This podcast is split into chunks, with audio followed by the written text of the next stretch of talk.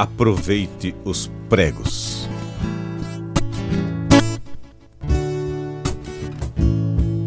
Certa vez, quando eu estava construindo, eu comprei uma casa de madeira para desmanche. Sempre trabalhando 40 horas na escola, não teria tempo de ir desmanchar a casa. Assim eu contratei algumas pessoas que fizessem esse serviço, que fizessem o desmanche e o transporte das madeiras até a minha residência onde estava a obra. Eles fizeram, mas deixaram os pregos nas madeiras, não arrancaram os pregos. Aí eu contava para uma pessoa todo o acontecido, murmurando, reclamando. Poxa vida, eles desmancharam, levaram as madeiras lá em casa, mas não tiveram a capacidade de arrancar os pregos. E a pessoa me respondeu: Que bom, assim você pode aproveitar os pregos. Uma lição de vida, uma lição de humildade, de otimismo me assolou naquele momento. Às vezes, nós nos detemos e prestamos atenção só naquilo que é negativo em nossa vida.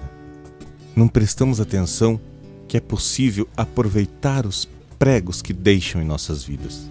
Quantas e quantas vezes ficamos vibrando na reclamação, no sofrimento que aquela situação nos causa. São os pregos. E Deus nos convida a olhar esses pregos como um aproveitamento como uma oportunidade de crescimento pessoal e espiritual. E por que não a gente ter a paciência de arrancar prego por prego daqueles que nos incomodam, que nos fazem sofrer, que nos fazem ser pessoas mais egoístas, mais rancorosas, mais vingativas.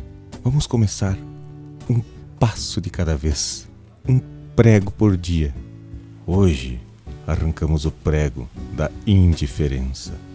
Amanhã, da soberba. Depois pode ser o prego da raiva, prego do orgulho, o prego da reclamação. Esse é grande. E às vezes até tá torto, é difícil de tirar. Muitas vezes insistimos em reclamar. A palavra reclamar e significa clamar novamente, reclamar.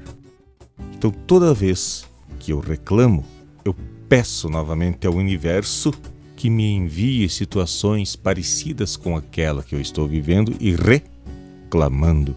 Este prego é muito importante a gente retirar da nossa vida. Não é fácil, mas é possível.